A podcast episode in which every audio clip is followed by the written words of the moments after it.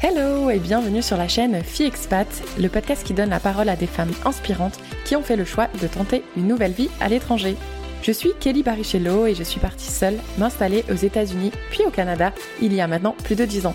Que tu sois déjà expatriée slash immigrée ou tout simplement curieuse de savoir comment est la vie en Amérique du Sud, en Afrique ou encore en Asie, ce podcast est fait pour toi. Toujours dans la joie et la bonne humeur, j'échange avec mes invités sur leur parcours, les difficultés qu'elles ont rencontrées mais aussi les moments forts.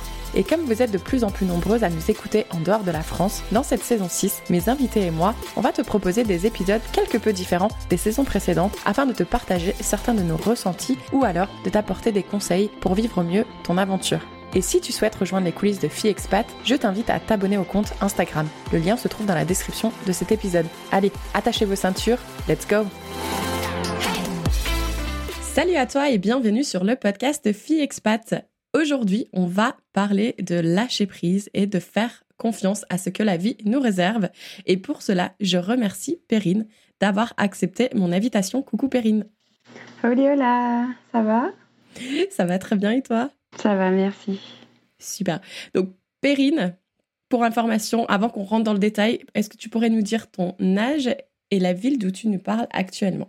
Alors, euh, j'ai 32 ans et là, je suis à Cali, en Colombie. Actuellement en Colombie, bien évidemment, je t'ai préparé une petite série de questions vraies ou faux, du coup, sur la Colombie. Est-ce que tu es prête?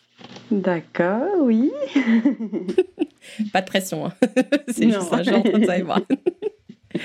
Première question. La Colombie est le pays avec le moins de biodiversité au monde. Oui. Tu dirais que c'est le pays qui a le moins de biodiversité Eh bien, c'est faux. Ah, le moins de biodiversité Non, non, ouais, c'est faux. J'avais mal compris la question, ça a coupé. Pas de souci. Euh, donc en fait, la, Colombie, pour donner quelques détails, c'est le deuxième pays qui a le plus de biodiversité au monde après le Brésil. Apparemment, le pays abrite plus de 10% de la biodiversité mondiale, avec plus de 50 000 espèces de plantes, plus de 1900 espèces d'oiseaux et de 500 000 espèces de mammifères. En fait, je voulais juste faire cette petite euh, information parce que je pense, et corrige-moi si je me trompe, mais si on rêve de plages tropicales, de montagnes majestueuses et de biodiversité. Du coup, la Colombie semble correspondre à pas mal de ces critères. Est-ce que tu confirmes? Mais oui, non, mais bien sûr, mais il y a l'Amazonie en plus, donc. Euh, voilà, c'est pas grave. Encore une fois, c'est juste entre toi et moi. pour ceux qui nous écoutent pour info, elle je la vois en visio et elle est en mode dégoûté. Comment j'ai pu répondre vrai à ça? C'est parce que tu n'as pas bien compris la question. C'est pas grave. Deuxième question tu peux te rattraper. La Colombie est connue pour être le premier producteur et exportateur mondial de drogue. De drogue Oui, non, c'est vrai qu'il fut vraiment un temps où la Colombie faisait vraiment très peur par rapport à, tous les cartels de drogue et donc euh, avec le fameux Pablo Escobar qui était ici, donc je pense que oui. Donc, ils sont effectivement connus. Donc, en fait, cette question est un peu vraie ou faux parce que effectivement, ça dépend à qui tu t'adresses. Mais du coup, je lisais que les Européens, ils ont une perception négative de la Colombie, justement, en raison de sa mhm. réputation passée de violence, de criminalité, de trafic de drogue mais ces problèmes ont quand même considérablement diminué. D'ailleurs, c'est pour ça que je suis ravie qu'on fasse cet épisode aujourd'hui sur la Colombie, parce que moi, je l'ai découvert à travers Pékin Express, moi et mon fameux Pékin Express. Mais depuis quelques années, j'ai rencontré énormément de digital nomades et de voyageurs qui me vantent la beauté de la Colombie et à quel point ils se sentent en sécurité. Donc, c'est pour ça que je voulais dire surtout que aujourd'hui, la Colombie est surtout le premier producteur et exportateur d'émeraude et non de drogue. et c'est le deuxième plus grand exportateur de fleurs au monde. Donc apparemment, l'émeraude est considéré comme un symbole national et il est utilisé dans la production de bijoux, bien évidemment, de très haute qualité dans le monde entier. Et en ce qui concerne les fleurs, c'est surtout reconnu pour la rose qui a des qualités exceptionnelles. Ça, je le savais. Au début, je pensais que tu allais me parler le plus grand euh, consommateur de café parce qu'en fait, ils sont aussi euh, très évolués dans le café ici. Ouais, mais ça aurait été trop facile. ouais. Et troisième question. Les Colombiens sont connus pour leur gentillesse et leur hospitalité envers les étrangers. Oui, claro. Si, si, si, clairement. Enfin, juste une petite anecdote comme ça. Il y a quelques mois, j'étais en, Équateur, parce que je pouvais pas plus rester euh, en Colombie. Quand je suis repassée de l'autre côté Équateur-Colombie, j'ai vu la différence euh, directement. Moi, c'est ce que j'ai entendu aussi des voyageurs. C'était impressionnant ce qu'ils pouvaient dire des Colombiens, si ce n'est du fait qu'ils parlent pas trop anglais, donc il faut un petit peu maîtriser l'espagnol. J'ai l'impression si tu vas euh, en Colombie. Mais bref, la raison pour laquelle aussi je voulais mettre cette question dans, dans la série Vrai ou Faux, c'est parce que j'ai cru lire que si les femmes cherchent une communauté amicale et solidaire, ils trouveront ça en Colombie. Donc euh, voilà, on va mettre un peu de côté tout le, passé, la criminalité et tout ça. Et, j'avais vraiment envie de mettre en avant euh, ces côtés positifs de la Colombie. Donc, euh, donc voilà, chose faite. Maintenant, la série de questions vraies ou faux est terminée. Ça va être à ton tour de prendre la parole.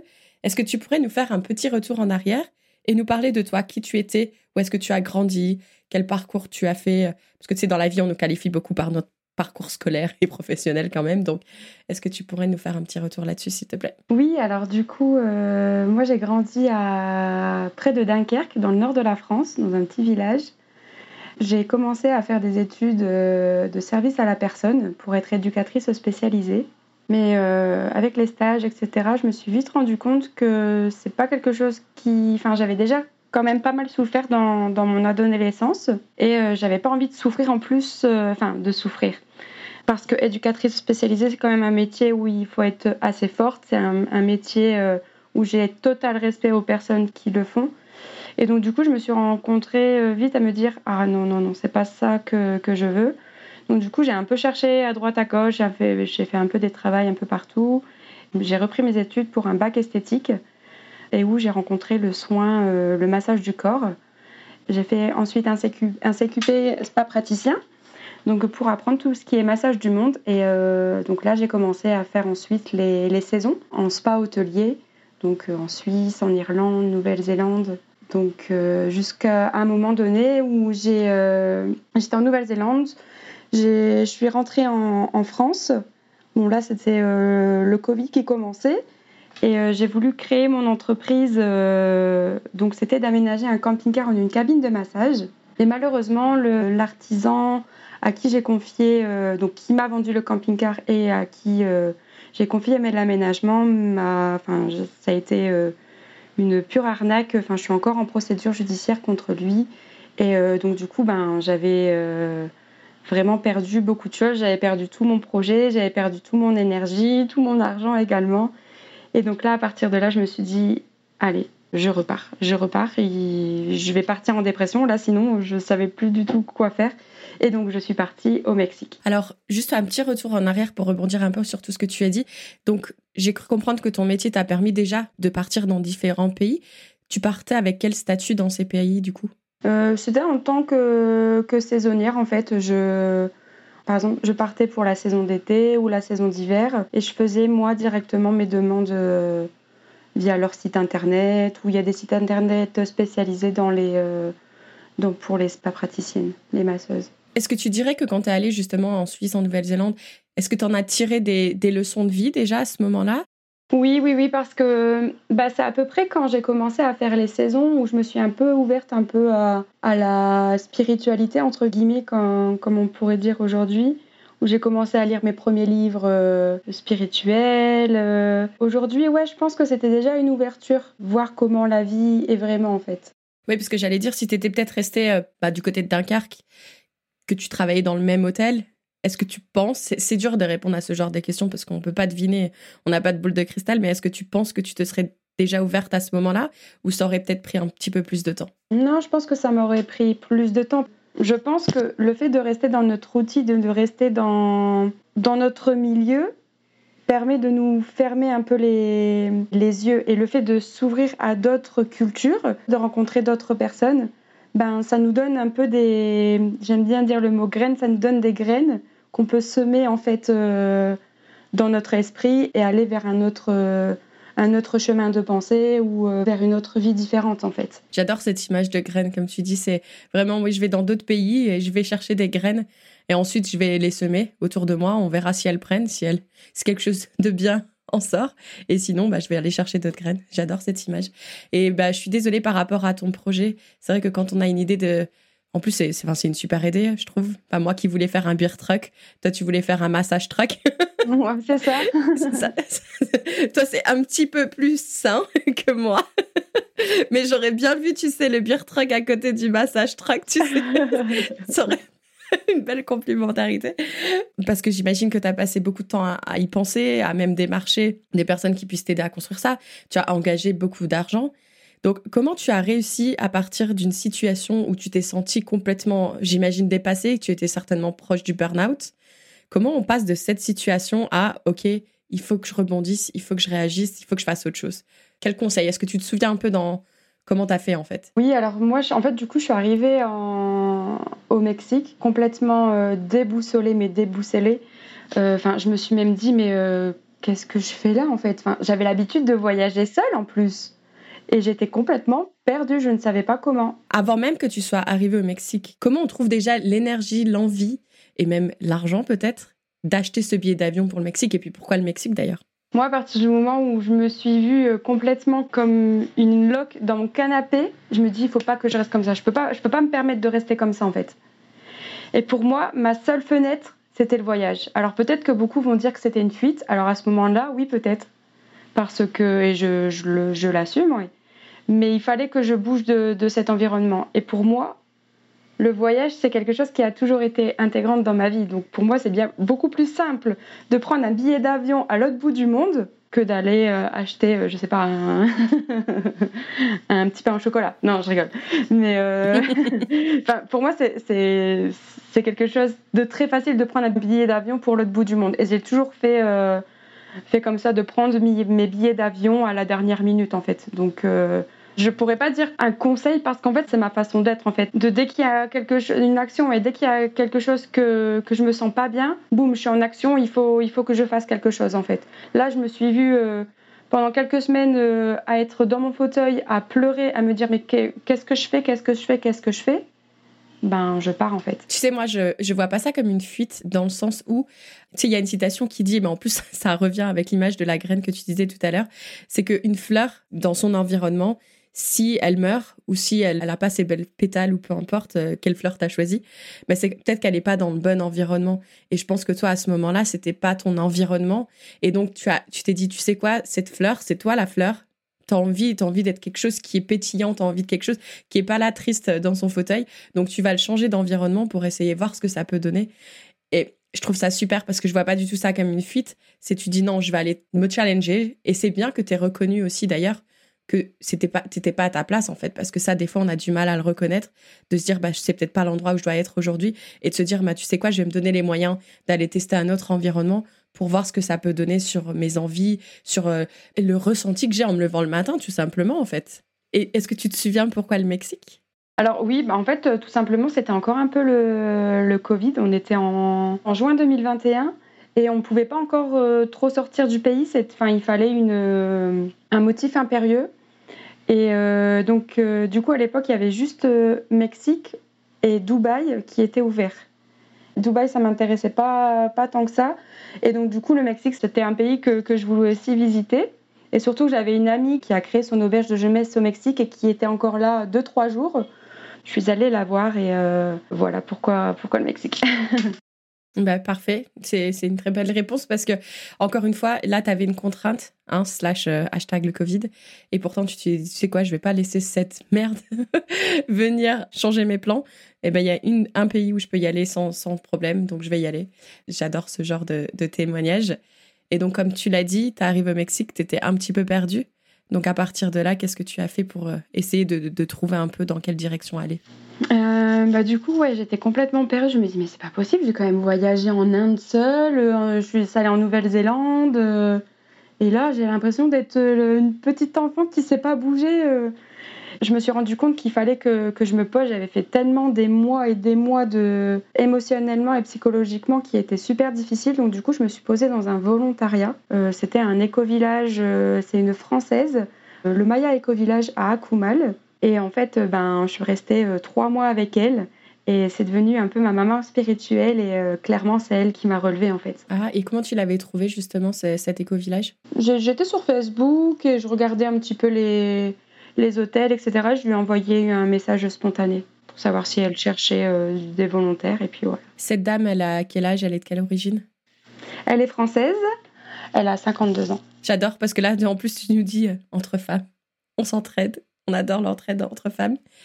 Et comment tu dirais qu'elle t'a relevé justement? Elle m'a relevé par, euh, ben, par ses mots, par son énergie. Enfin, ça a été vraiment une connexion, euh, une très belle connexion entre nous deux. J'ai encore des nouvelles avec, avec elle. Je sais que quand je reviens au Mexique, je, j'ai ma maison.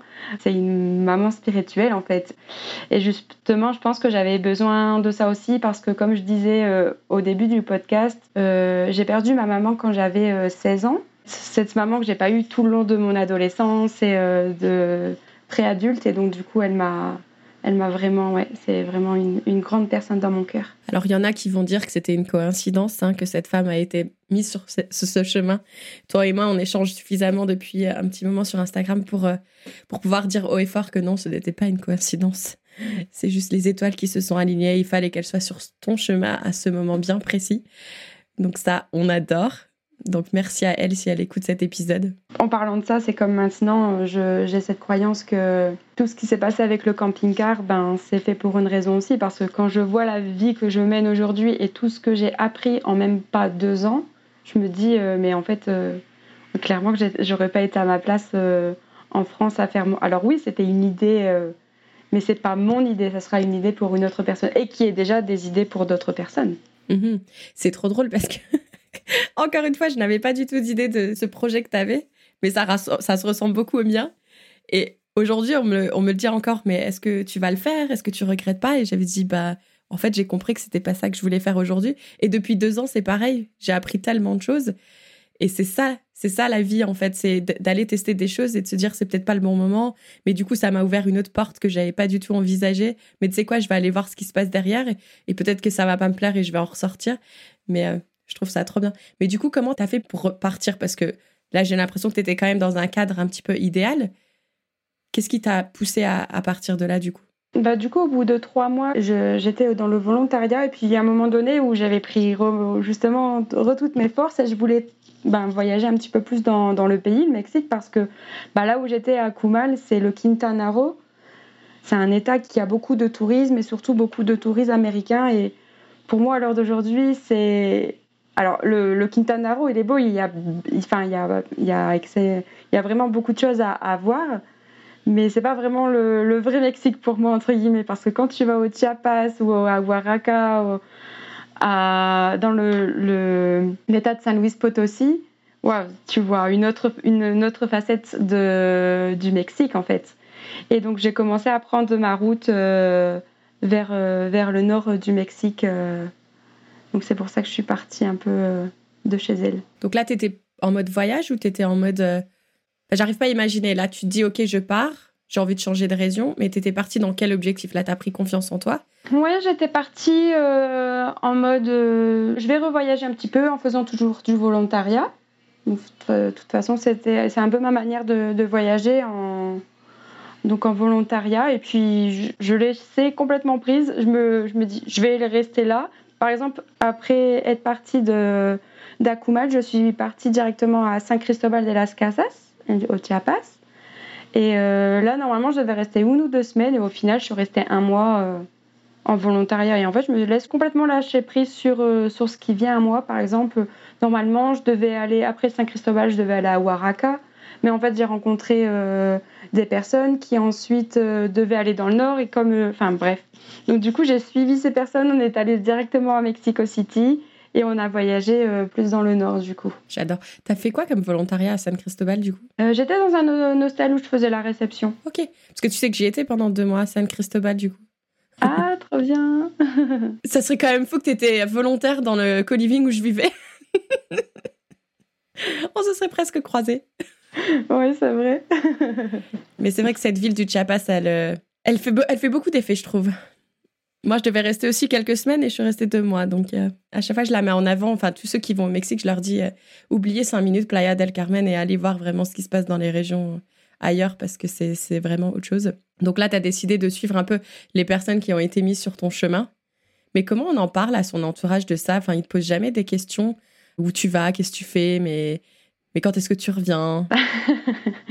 Si, mais en fait, euh, aujourd'hui, euh, maintenant, ma famille, elle, Elle sait que, enfin, depuis maintenant euh, des années que je voyage, elle me pose plus de questions. En fait, elles savent très bien que je vais bien. Là, je sais même pas s'ils savent que je suis en Colombie. Si, en Colombie, si peut-être, mais où je suis. Mais non, en fait, ils ont pris confiance aussi que ben, je, sais, je sais vivre dans n'importe quelle ville sans, sans pouvoir qu'ils se fassent de soucis, en fait. Donc, il y a personne qui te demande bah, où est-ce que tu vas être dans six mois ou quand est-ce que tu rentres, on te pose aucune question. Mais non, parce qu'en fait, moi, leur réponse, quand je leur dis, quand ils me demandent ça, je dis, mais attendez, euh, dans demain ou dans deux jours, je ne sais même pas où je serai, ou alors je ne sais même pas ce qui, ce qui va se passer. Et en fait, ça, c'est venu aussi parce que ils me posent plus cette question parce que, ben, justement, avant de, revenir en France, quand j'étais en Nouvelle-Zélande, j'avais le plan d'aller ensuite en, Australie, puis aux Philippines et de revenir tout en stop jusqu'en France. Mais malheureusement, en fait, j'ai dû rentrer en France pour le, décès de mon papa.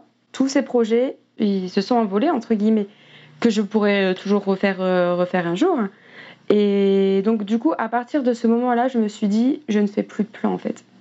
Je fais plus de plan parce qu'en fait, on ne sait pas ce que la vie nous, nous, nous réserve. Et des fois, on, on, va, on, se, enfin, on va passer du temps à me dire, ah, je vais faire ci, je vais faire ça, je vais faire ci pendant euh, une heure ou deux heures à faire un plan, un plan, un plan. Et en fait, c'est deux heures de perte de temps, entre guillemets, parce qu'en fait, euh, ça tombe, il va y avoir autre chose qui va arriver sur ton chemin. Et là, tu vas dire Ah non, j'avais dit ce plan-là. Je vais pas me laisser permettre ce que, ce que me donne la vie, en fait, parce que j'ai prévu un plan. Et donc, du coup, voilà comment, comment je fonctionne de, de plus faire de plans. Et, et bon, des fois, il faut, enfin, on se dit On a quand même des objectifs, on a quand même des plans, mais je me laisse toujours une fenêtre de me dire Ah, là, il y a quelqu'un qui me propose ça ou il y a, y a, cette, cette, chose qui m'attire, voilà. parce que là, du coup, comment tu as atterri en Colombie? Je ne pouvais plus rester du coup au Mexique parce que du coup, je suis restée un an au Mexique, donc j'ai fait six mois. Je suis partie un petit peu au Guatemala, je suis revenue au Mexique. Et donc là, je me suis dit, mais c'est pas possible. Euh, où est-ce que je vais aller? J'ai pas envie de repartir au Guatemala. Et là, il y a eu plein de signes de la Colombie. Euh, quelqu'un qui avait son t-shirt écrit Colombie, où j'entendais quelqu'un parler de la Colombie. Et euh, mon frère avait été en Colombie aussi, et lui, il avait adoré la Colombie. Et je me suis dit, bon, allez, c'est la Colombie, on y va. et donc, du coup, euh, je me suis dit, ah, je vais aller en Colombie un mois et je vais revenir au Mexique, parce que moi, le Mexique, c'était le Mexique. Et ben, depuis plus de six mois, je suis toujours en Colombie. Et on peut arriver, on peut rester combien de temps en tant que touriste euh, en Colombie? Trois mois. Donc là, ça a été aussi tout un, un pataquest. Euh, je devais sortir le 17 septembre de l'année dernière. Donc du coup, en fait, on peut faire trois mois et on, peut faire une demande de trois mois en plus, une extension de trois mois en plus. Mais euh, bon, je sais pas, il y a eu. j'ai dû payer, j'ai dû sortir du pays avec une amende de 230 dollars parce que. Enfin, corruption, corruption. Et donc, du coup, c'est pour ça que je suis partie en Équateur. Et euh, du coup, depuis euh, janvier, je suis de retour euh, en Colombie. Tu es, située vers où? Est-ce que tu es dans une zone plutôt rurale ou est-ce que tu dirais plutôt en dehors de la ville? Non, non, je suis en pleine ville. Je suis dans la pleine ville de, Cali. Donc euh, Cali quand même qui est définie comme l'une des plus grandes villes du monde euh, qui est dangereuse. Mais là j'ai confiance. Je sais que ça va faire plus de quelques mois que je vis ici et, euh, et en fait il y a même encore des personnes qui me disent mais t'as pas peur d'être dans ce quartier là ou d'être de vivre en, en, pleine ville comme ça? Je me laisse pas la peur entrer enfin du moins cette peur-là entrer, entrer en moi parce que j'ai vraiment confiance à la vie. Je me dis toujours que j'ai que j'ai mes étoiles qui me protègent, que j'ai mes esprits qui sont autour de moi. Alors peut-être qu'un jour il m'arrivera quelque chose et puis ben, c'est ce qui, qui devra arriver. Et je ne dis pas que les personnes qui leur est arrivé quelque chose, qu'ils ont été euh, dérobés ou parce qu'il en existe plein et pas que en ville de Cali. Hein.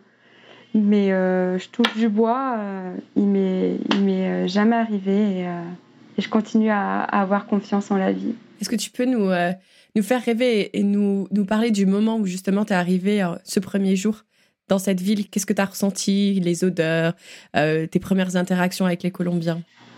Ouais, alors quand je suis arrivée en Colombie, j'étais, j'étais pas tout de suite à, à Cali. J'étais d'abord à Medellín, ensuite j'ai visité un petit peu euh, Salento, le désert de Tatacoa, et ensuite je suis arrivée à Cali. Et là, pareil, mon arrivée à Cali, en fait, je suis partie euh, de la ville de Neiba en me disant je vais aller à Cali. pour aller faire deux semaines de, stage intensif de salsa parce qu'ici, Cali, c'est la, ville de la salsa. On a vraiment la salsa calénienne. Et en fait, j'avais envoyé un message à une amie que j'avais rencontrée à Salento, qui, je sais, elle avait vécu beaucoup de temps à Cali. Donc, je lui avais demandé si elle connaissait pas un hostel où je pouvais dormir ou un, volontariat. Et donc tout ça, je lui ai envoyé quand j'étais déjà dans le bus pour Cali. Donc du coup, quand je n'avais toujours rien arrivé à Cali. Hein. et donc du coup, euh, je me suis dit, oh, il y aura bien des, des, hostels à Cali, des auberges, je verrai au terminal. Parce que ça, pareil, en fait, je me laisse complètement euh, lâcher prise sur ça parce que bien souvent, il y a des fois, euh, je je vais dans, dans le bus et euh, la personne qui est à côté de moi, soit elle m'invite, soit elle va me dire ben tiens, il y a cet hostel là, etc. Donc du coup, euh, voilà. Et donc du coup, j'envoie un message à cette amie. Elle me dit ah si, il y a un volontariat là-bas à Cali qui est un petit peu qui est à 15 minutes du centre. Oh, je fais parfait. Donc du coup, elle m'envoie le numéro, j'envoie un message. Ils, m'ont dit euh, Ah bah parfait, quand est-ce que tu arrives? Je suis pas écoute, je suis dans le bus, euh, là, euh, j'arrive ce soir, mais je fais pour cette nuit, je peux prendre un hostel et on voit demain. Elle me dit Non, non, directement, tu peux venir à la maison directement. Je suis bon, bah super. Et donc, du coup, quand je suis arrivée à Cali, bah, je, me suis, je me suis sentie bien dans le volontariat directement. c'était super parce que c'était un volontariat qui était un petit peu extend, extendé de la, de la ville qu'il y avait beaucoup de nature autour. Et euh, donc du coup, euh, ben ouais, c'était génial. Je suis restée euh, trois mois là-bas. Je me suis dit, ah, je vais me sentir bien ici. Et donc en fait, je suis, comme je disais, normalement je devais rester deux semaines pour faire de la danse. J'ai toujours pas fait de, de, de salsa. Et au bout de six mois, je suis toujours là. tu vois comme quoi les plans, hein, bah finalement. oui, bah, tu vois, oui, je me suis, je m'étais fait un plan là et euh, pareil, tu vois. et avant de partir au Mexique et euh, bon, et Colombie, mais surtout avant le Mexique, est-ce que tu parlais déjà un peu espagnol? Pas du tout. Comment t'as fait Je pour parlais apprendre? pas du tout espagnol. Bah, j'ai appris dans la rue en fait. J'ai pas pris de cours non plus. J'ai mon espagnol euh, se réduisait au collège de 3e, 4e. Donc j'avais un petit peu les bases, mais vraiment les bases. Como estás? Euh, bien du tout. Il y a basta. C'est mes bases actuelles. je ne pouvais pas tenir une conversation, mais alors pas du tout. Et donc, euh, ben, quand je suis arrivée, oui, au Mexique, euh, ben, je parlais, oui, je parlais anglais, mais je voyais que l'anglais, il y a personne qui, qui, qui, parlait. Enfin, déjà un petit peu plus dans le Quintana Roo quand même. Et donc là, je me dis, il faut vraiment que je me mette à l'espagnol. Il n'y a, pas d'autre option. Et donc, euh, ben, j'ai commencé à apprendre, j'ai commencé à étudier euh, moi-même euh, sur, sur Internet. Et puis, ben, le meilleur de tout, c'est, le langage de la rue. Hein. De s'arrêter, boire un... Au Mexique, on est plus sur les aguas de Jamaica, de horchata. Ici, on est plus à boire une, une agua de panela avec un, avec un grand-père ou une, ou une grand-mère euh, au bord de la, de la route et euh, de discuter avec eux en fait. ça me fait rêver. ça me fait rêver. Moi, je dis tout le temps, pour apprendre une langue, il faut vraiment de l'immersion. Immersion, immersion, c'est le meilleur moyen pour tous. Mais je pense que c'est pas donné non plus à tout le monde et surtout aux femmes d'avoir justement ce cran de pouvoir aller. Parce que tu vois, nous, là, on parle de lâcher prise. Euh, là, tu es dans le bus qui va en Colombie, tu sais même pas où tu dors ce soir. Enfin, je pense que pour la plupart des gens, se mettre dans une situation, enfin, ils seraient dans leur trajet en train de stresser, mal au ventre, en se disant mais où est-ce que je vais dormir ce soir? Enfin, Comment tu as commencé justement à, oser faire confiance justement à la vie et, de pouvoir aller dans un bus sans même savoir où tu allais dormir le soir même? Oui, ça je viens comprendre parce que bah, mes premiers voyages avant, euh, pour la première fois toute seule, je suis partie en Inde.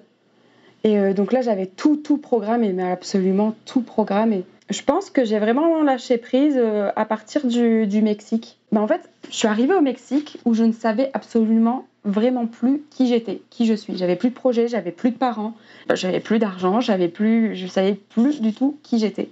Et en fait, j'ai dû reformer toute la personne de qui je suis vraiment sans ce métier. Enfin, on se présente souvent euh, justement par un métier, par un autre âge, euh, par, par, mais qui on est vraiment à l'intérieur de nous en fait. Donc, je pense que c'est à partir de là où j'ai commencé un peu lâcher prise et surtout en plus la culture mexicaine, la culture euh, colombienne, les latinos, c'est vraiment on verra euh, l'âge prise, quoi. c'est vrai que quand, quand, tu le dis maintenant, je me dis, waouh, c'est vrai que j'ai fait un grand pas parce qu'il y a encore euh, quelques années en arrière, jamais j'aurais pu, jamais j'aurais pu faire ça, en fait. Je pense que oui, c'est, ça arrivé euh, à, un état que je sais pas comment expliquer. Ça arrivait comme ça où je me suis dit, allez, il faut que je. En plus, toi, j'imagine que tu te donnes le temps quand même. C'est, tu t'es pas dit, euh, là, dans six mois, euh, tout ça, ça s'arrête et il faut que, que je retourne dans telle ou telle vie. C'est vraiment là, euh, en mode, écoute, on verra bien et ça se trouve, demain, j'aurai envie de rentrer en France, ben, je dealerai avec ça demain. Et on en parlait encore avec des amis ce week-end.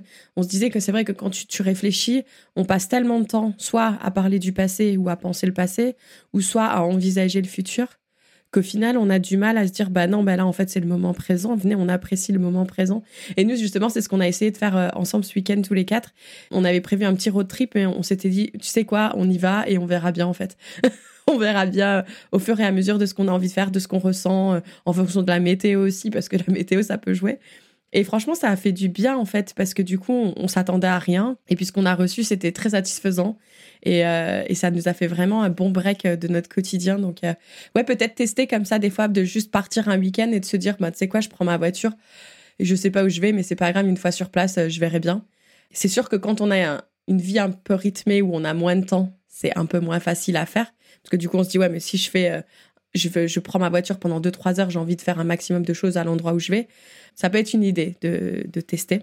Oui, non, bien sûr, c'est vrai que, que moi, au final, j'ai, enfin, vraiment le temps et je ne suis pas comme certaines personnes qui voyagent juste pour trois semaines ou juste pour, euh, pour trois mois ou pour six mois qu'ils ont une date de retour. Euh, bon, là, j'ai quand même une date de retour en septembre parce que j'ai, euh, le mariage où je suis témoin de ma meilleure amie. Mais là, ça fait du, du, coup deux ans que, que je ne suis pas rentrée. Mais en fait, justement, je voulais rebondir à ce que tu me disais par rapport à tes amis que tu disais ce week-end. Et j'avais lu un article justement où, dans notre journée, on est tout le temps en train de penser au passé ou au présent. Par exemple, on se lève, on pense à faire notre café.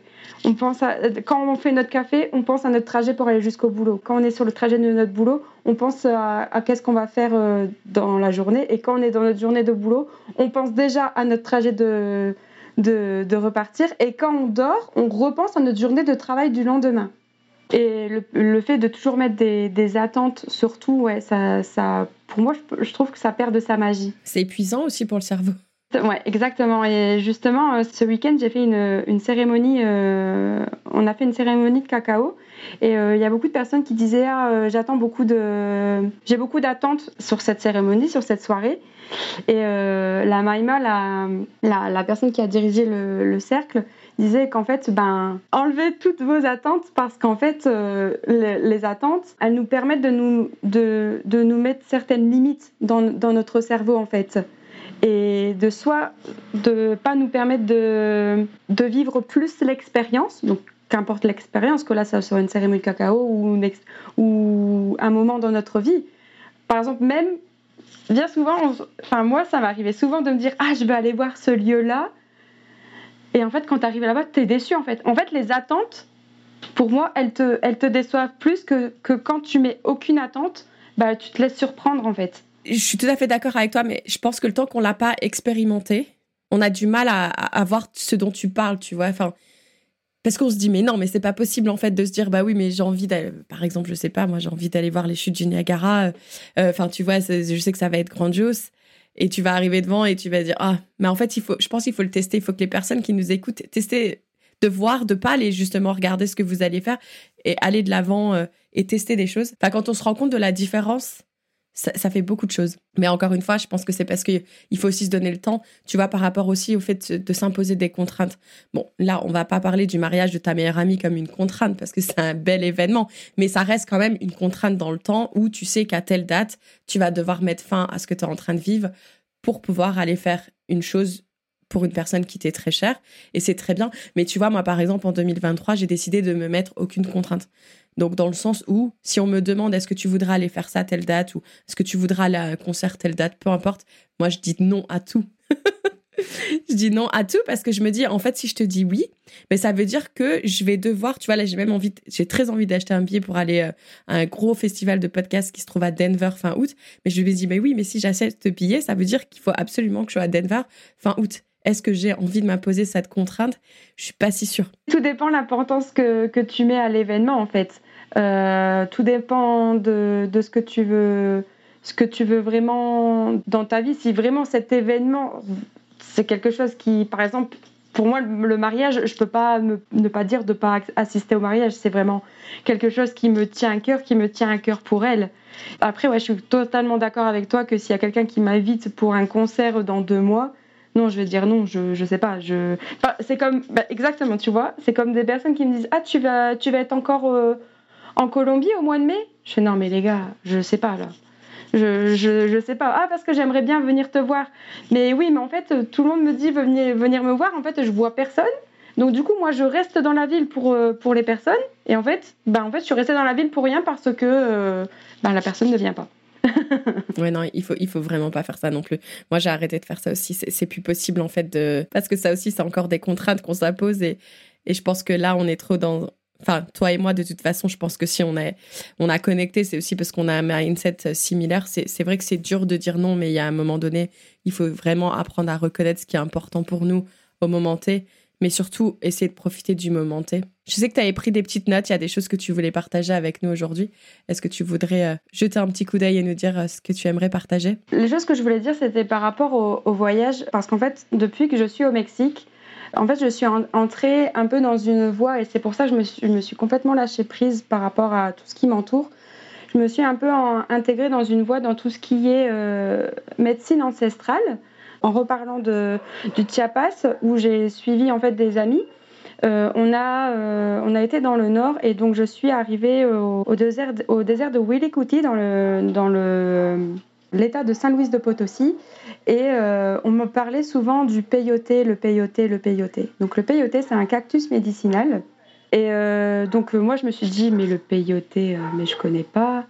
Donc du coup, je me suis dit, bah, je verrai, on va aller dans le désert. Et puis, enfin, je, mais je vais pas aller chercher le, le peyoté. J'ai, c'est plus lui qui viendra me viendra vers moi. Et donc, euh, donc j'étais avec une amie euh, du pays de Galles et euh, on avait deux options, soit aller dans un petit village, soit dans un autre petit village. Et quand on arrivé à, au point de rencontre des deux villages, on nous a dit ah il y a une fête là-bas à Telecotlotre. Par contre, il n'y a rien du tout, il n'y a aucune tienda, il n'y a aucune petite boutique. Mais il y a une petite fête là-bas. On s'est dit, bon, bah allez, on va voir la fête. Au pire, euh, s'il n'y a rien, on, repart. Euh, et, euh, ou au pire, on fait une nuit et on repart. Donc on nous donne un litre, 3 litres d'eau parce qu'on nous a vraiment dit qu'il n'y avait rien du tout. Et on y va en, taxi. Et là, on se retrouve avec une centaine de personnes, tout un peuple indigène qui s'appelle les Huichol. Et en fait, ils étaient là pour tout le week-end pour fêter donc la fête de San Isidro le dieu de l'agriculture, et ils étaient là pour fêter, euh, donc pour honorer euh, ce dieu, pour honorer la terre-mère. Et donc en fait, euh, ils nous ont invités. enfin, cette journée était magique parce que au moment où on est arrivé, il y a eu le, coucher du soleil et le lever de la pleine lune. Et c'était incroyable, incroyable au même moment. Et cette même soirée, donc on était tous autour du feu à chanter, à chanter, à danser. Et là, il y a eu une éclipse solaire. C'était magique. Et donc de là, ils nous ont invités euh, toutes les deux à, le lendemain à, en fait, on a gravi une montagne pour aller faire euh, une cérémonie euh, de peyoté. C'était vraiment juste incroyable. Enfin, j'ai libéré tellement, tellement de choses au, niveau personnel. J'ai toujours les médecines qui sont venues, qui sont venues à moi sans que je les cherche. Donc entre les cérémonies de, de peyoté, les témascales, le Tamaska, je l'avais déjà fait, euh, déjà fait avant. L'ayahuasca, le yare, le kambo, c'est des cérémonies que peut-être beaucoup de personnes ont entendu parler et qui, qui veulent absolument faire. C'est vraiment, enfin, pour moi, c'est vraiment des, des cérémonies euh, euh, ancestrales qui sont, qui sont vraiment, vraiment incroyables, qui sont pas faites pour tout le monde non plus. Mais juste, je voulais juste mettre le point de, de faire attention à avec qui on, fait ce genre d'expérience en fait, parce qu'il y a, y a, des personnes qui sont euh, mal intentionnées. Il y a beaucoup de personnes justement qui parlent, qui entendent à propos de l'ayahuasca que c'est super dangereux. Euh, qu'on entend beaucoup de, aussi de, de reportages sur l'ayahuasca, qu'il y a des personnes qui en meurent, etc. Euh, je ne vais pas rentrer dans le détail de tout ça, juste faites attention et surtout suivez votre intuition avec qui vous faites la, cérémonie, que ce soit la cérémonie, le, que ce soit le cambo, l'ayahuasca ou el, ou le peyote. Sois toujours consciente et sois toujours responsable de toi. La responsabilité dans ce, dans ce milieu, c'est quelque chose de très important et ton intuition. Donc toi, justement, comment tu arrives à trouver ces personnes qui font les choses euh, dans les, les, règles de l'art, comme on dit? Euh, Là, justement, quand je suis arrivée en Colombie, euh, je suis arrivée, le volontariat où j'étais, c'était dans... C'est un peu comme une maison médicinale où justement il y a, y a les cérémonies de yaré, il y a des cérémonies de cambo, les cérémonies de cacao. Moi, justement, ma première cérémonie de, de c'était là-bas. Et au début, je disais non, non, moi, je veux, je veux pas faire de cérémonie de Yaré. J'ai pas envie, j'ai peur, non. Et ils m'ont dit, ah, bon, ok, il n'y a pas de souci. Euh. Et ils m'ont juste dit, si vraiment tu veux faire une cérémonie de Yaré, la personne qui le fait, elle est parfaite pour une première cérémonie parce qu'elle est toute en douceur. Euh, sa, sa, sagesse de donner la, médecine, elle est, elle est incroyable. Autour de moi, j'avais que des personnes de confiance en fait. Ça faisait déjà euh, deux, trois semaines avec qui je vivais avec, avec les personnes. Et donc j'avais la, la, la, confiance en fait. J'ai demandé à, à mon esprit, à mon corps comment je me, je me sentais pour pouvoir faire cette cérémonie. Et euh, je me suis sentie bien. Donc euh, là, je me suis dit, bon ben je vais, je vais faire cette, cette cérémonie d'ayahuasca du coup. Qu'est-ce que tu dirais qu'elle t'apporte, toutes ces cérémonies? Toutes ces cérémonies, elles me permettent de vraiment d'intégrer et de désintégrer, d'apprendre et de, de, désapprendre. Et de, elle permet vraiment de réencontrer l'être de qui je suis et qui était aussi un peu, tout un peu entre guillemets mon objectif de, depuis que je suis partie, de savoir qui je suis vraiment en fait. Toutes ces cérémonies, elles permettent vraiment de rentrer vraiment à l'intérieur de toi, avec euh, par exemple de, de résoudre un peu les conflits intérieurs, de surmonter euh, des addictions aussi, euh, de rencontrer et fortaliser en fait tout ton corps, ton âme et ton esprit. Encore une fois, je veux juste faire un petit point par rapport à toutes celles et ceux qui nous écoutent. À travers notre témoignage, Périne et moi, ce qu'on n'essaye pas de vous dire, c'est de tout claquer et d'aller faire des cérémonies où on vous dit pas de tout claquer, d'aller au Mexique ou en Colombie. En fait, là, Perrine veut surtout euh, vous partager son expérience à elle, mais je pense que le message qu'on aimerait surtout faire passer, c'est si vous êtes à un moment de votre vie où vous trouvez peut-être que vous vous sentez plus qui vous êtes et vous avez envie que les choses changent. Un, bah déjà, ce sera à vous de faire changer les choses. Et deux, peut-être aller voir ce qui se passe ailleurs dans d'autres pays ou dans d'autres régions de France pour voir si vous arrivez plus à vous reconnecter avec qui peut-être vous êtes au fond de vous. Euh, parce que des fois, on a tendance à se perdre, en fait, quand on est dans ce rush de la vie, comme on disait, où on pense toujours au passé, au futur, on a des attentes, etc. De peut-être savoir prendre une grosse respiration et de se dire, OK, je vais aller voir ailleurs, je vais prendre du temps pour moi. C'est sûr que c'est pas donné à tout le monde de pouvoir partir pendant plusieurs mois, mais encore une fois, en France, ils ont cet avantage du congé sabbatique qui est quand même fantastique qui n'existe pas partout. Mais peut-être que des fois, si, il va falloir prendre quelques mois et comme toi, tu l'as fait, tu vas faire des volontariats. Donc, ça coûte pas beaucoup d'argent. Donc, même si on n'a pas beaucoup d'argent, bah, ça peut, on peut trouver des solutions qui sont quand même un petit peu plus euh, rentables. Enfin, dis-moi si je me trompe, mais je pense que c'était ça aussi le message qu'on voulait faire passer euh, aujourd'hui à travers euh, ton témoignage. Oui, oui, exactement, oui. Et c'est toujours suivre son intuition et de se rendre responsable aussi parce que des fois, on, on se dit ah c'est à cause de, cette personne, mais en fait euh, on est notre propre responsabilité. Puis en plus toi tu remontes de loin hein, entre la, la perte de ta maman, la perte de ton papa, euh, tout ce qui t'est arrivé par rapport à tes projets. Toi tu es vraiment la preuve que regardez il m'est arrivé des choses horribles dans la vie qu'on souhaite à personne. Et pourtant aujourd'hui j'ai réussi à prendre du temps pour moi et à changer la direction du cours de ma vie. Et je trouve ça vraiment super remarquable. Donc encore merci beaucoup à toi d'avoir partagé euh, ton témoignage. D'ailleurs, euh, j'inviterai tout le monde à aller voir ce que tu fais aussi par rapport à. C'est sur YouTube que tu postes. Tu vas interroger des personnes sur ce qu'ils pensent euh, par rapport à la liberté. Donc, c'est super intéressant. Donc, euh, j'invite les personnes. On mettra bien évidemment les descriptions dans la description des épisodes. Et si vous le savez pas encore, Spotify maintenant vous donne aussi euh, la possibilité de pouvoir interagir avec cet épisode précis.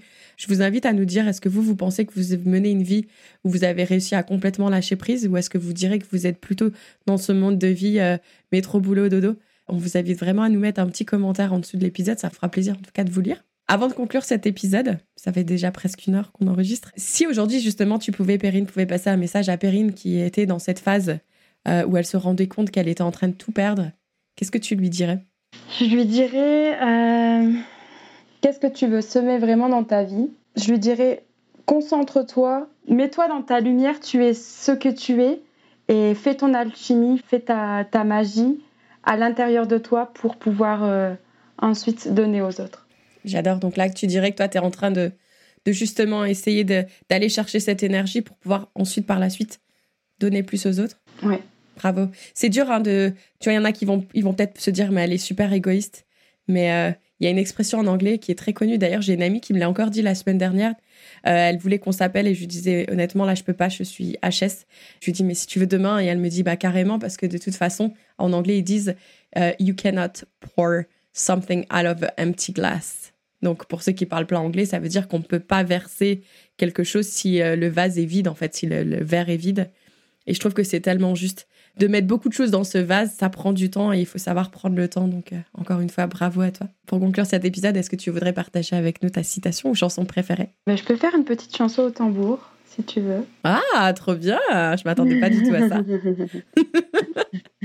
Juste avant de, ça, je voulais, rebondir euh, par rapport aux cérémonies. S'il y a des personnes qui nous écoutent et qui, euh, qui veulent en savoir plus sur, sur certaines médecine, euh, que ce soit l'ayahuasca, le cambo, ou qui veulent des, contacts ici en Colombie ou au Mexique, surtout n'hésitez pas, il n'y a, y a, pas de souci, je, pourrais vous répondre déjà. Enfin, ça fait déjà une année que je suis dans, sur ce chemin et euh, du coup, voilà.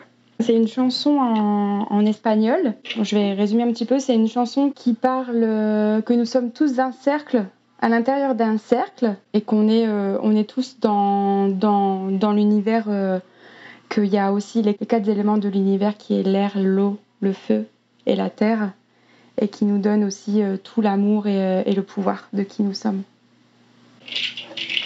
Gracias. Muchas gracias. Con gusto.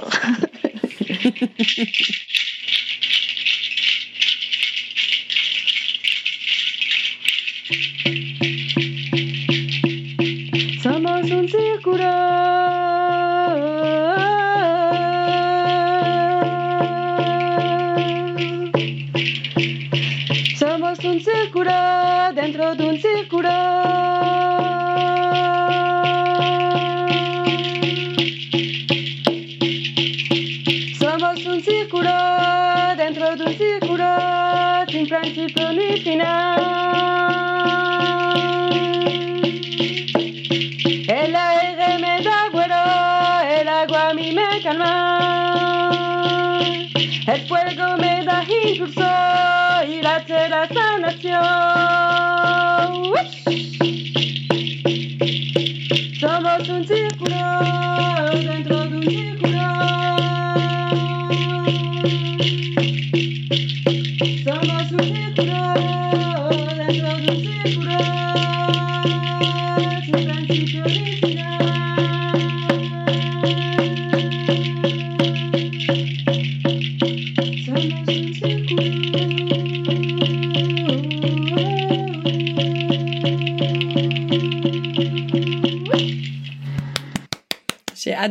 des frissons tout le long.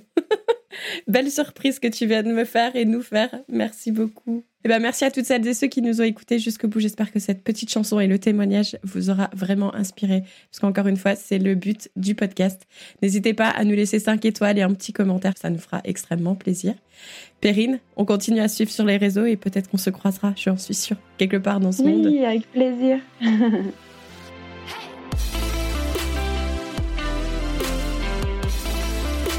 Merci beaucoup de nous avoir écoutés jusqu'au bout. Si cet épisode t'a plu et si FiExpat te plaît, surtout n'oublie pas de nous laisser 5 étoiles sur Spotify ou Apple Podcast puisque ça aide à faire augmenter la visibilité du podcast et c'est gratuit. Merci par avance et je te retrouve très vite pour un nouvel épisode de FiExpat. Ciao ciao